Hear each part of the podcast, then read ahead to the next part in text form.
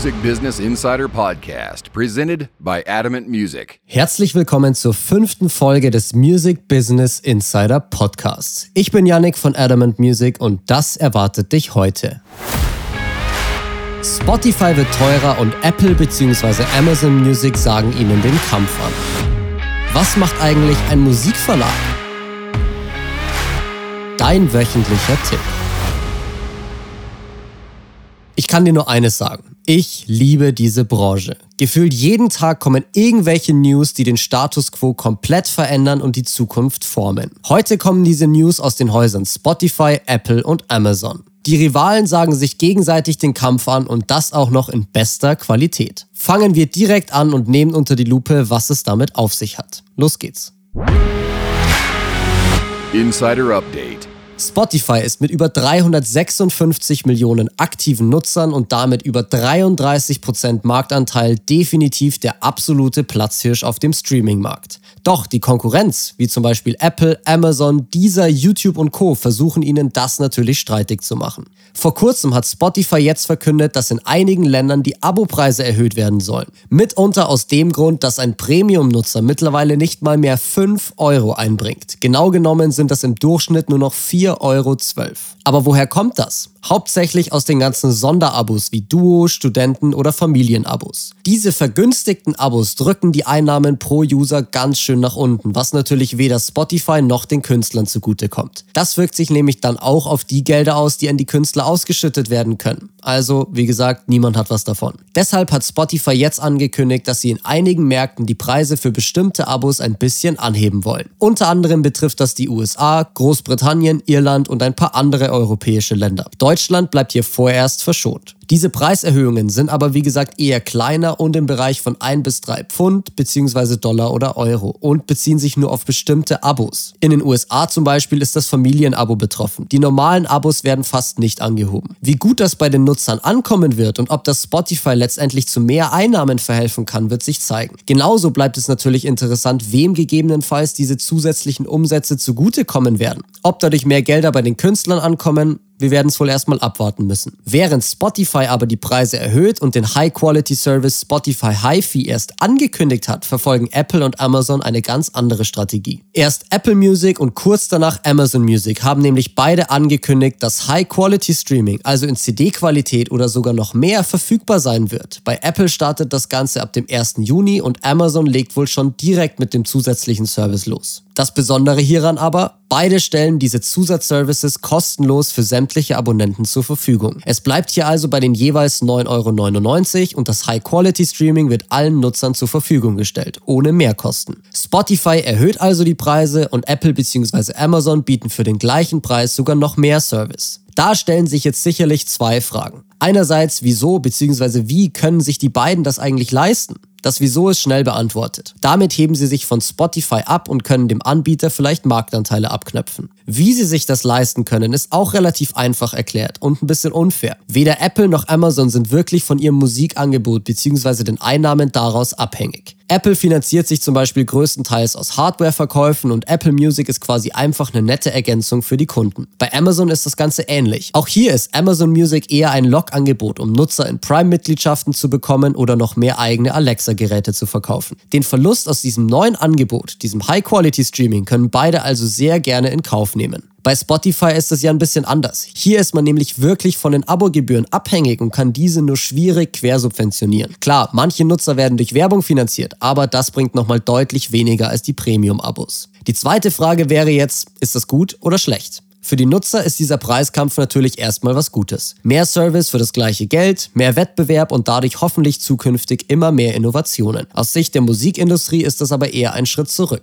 Wie ich es vorhin schon mal angesprochen habe, je mehr Geld zum Beispiel Spotify über die Abos einnimmt, desto größer kann theoretisch auch der Topf sein, der an die Musiker ausgeschüttet werden kann. Zumindest bei dem aktuellen Abrechnungsmodell. Durch diesen Preiskampf der Tech-Giganten wird das aber natürlich immer schwieriger und Spotify muss sich irgendwas einfallen lassen, um die zusätzlichen Kosten zu rechtfertigen. Wie sich die Marktanteile und Angebote der ganzen Streaming-Anbieter jetzt in Zukunft verändern, bleibt abzuwarten. Und ob diese Entwicklungen jetzt gut oder schlecht sind, bleibt erstmal eine offene Frage. Das wird sich wohl erst mit der Zeit zeigen. Hierzu würde mich auch deine Meinung extrem interessieren. Würdest du mehr für dein Streaming-Abo bezahlen und was sagst du zu den Zusatzleistungen von Apple bzw. Amazon? Wäre das gegebenenfalls einen Wechsel zu einem dieser Anbieter wert? Schreib mir deine Meinung doch gerne mal per E-Mail, in die Kommentare oder auch per Instagram, je nachdem, wo du diesen Podcast gerade hörst. Ich bin echt gespannt auf deine Einschätzung.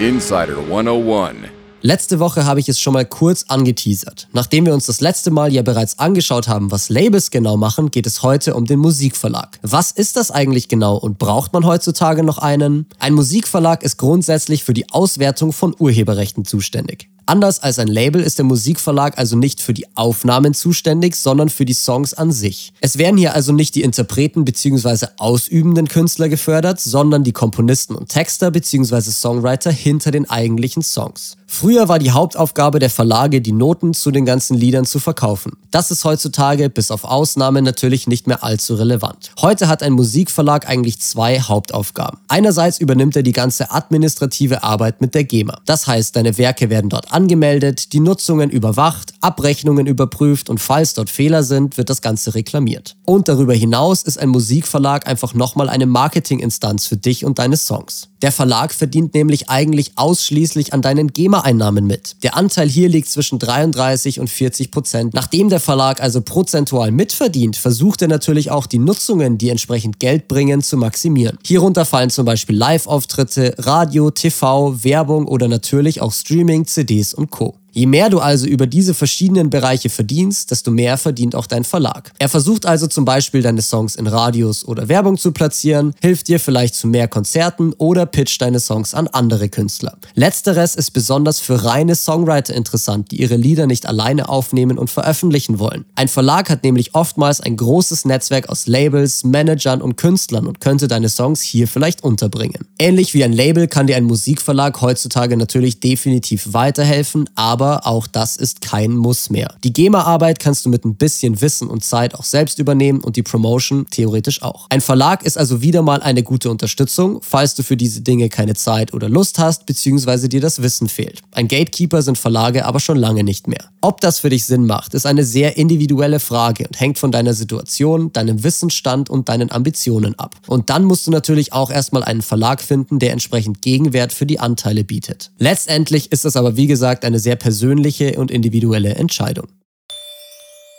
Ach ja, und der fünfte Buchstabe für das monatliche Gewinnspiel ist ein E. Damit hätten wir jetzt auch alle Buchstaben für diesen Monat. Wenn du das Lösungswort jetzt hast, dann geh einfach auf adamant-music.com slash podcast. Gib dort das Lösungswort ein und nimm an dem Gewinnspiel für eine individuelle Beratungsstunde teil. Den Link findest du übrigens auch in den Show Notes bzw. der Videobeschreibung. Viel Glück!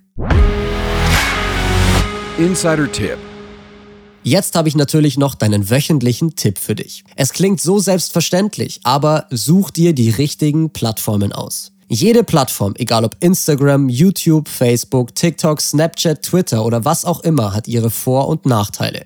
Jede Plattform hat eine andere Funktionsweise und andere Zielgruppen. Deswegen ist es für dich natürlich extrem wichtig, die zu dir und deiner Zielgruppe passenden Plattformen herauszusuchen, diese zu verstehen und dann effektiv zu bespielen. Es bringt dir überhaupt nichts, wenn du super Content auf einer Plattform postest, auf der deine potenziellen Fans überhaupt nicht zu finden sind. Genauso muss aber die Plattform auch an sich zu dir und deinen Stärken passen. Wenn du zum Beispiel super schlecht vor der Kamera bist, dann wäre TikTok eventuell nicht die erste Wahl. Bist du gut im Fotografieren, dann eventuell Instagram. Schreibst du am liebsten, dann vielleicht Twitter. Ich persönlich würde dir empfehlen, zwei bis drei Fokusplattformen auszuwählen und auf diesen dann wirklich Gas zu geben. Den Rest kannst du nebenbei einfach ein bisschen mitlaufen lassen. Überleg dir also, welche Plattformen zu dir bzw. deinen Stärken passen und natürlich auch, wo du deine Zielgruppe bestmöglich erreichen kannst.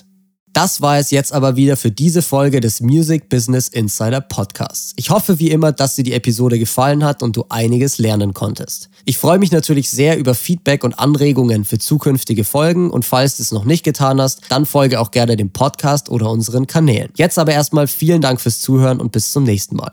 Ciao.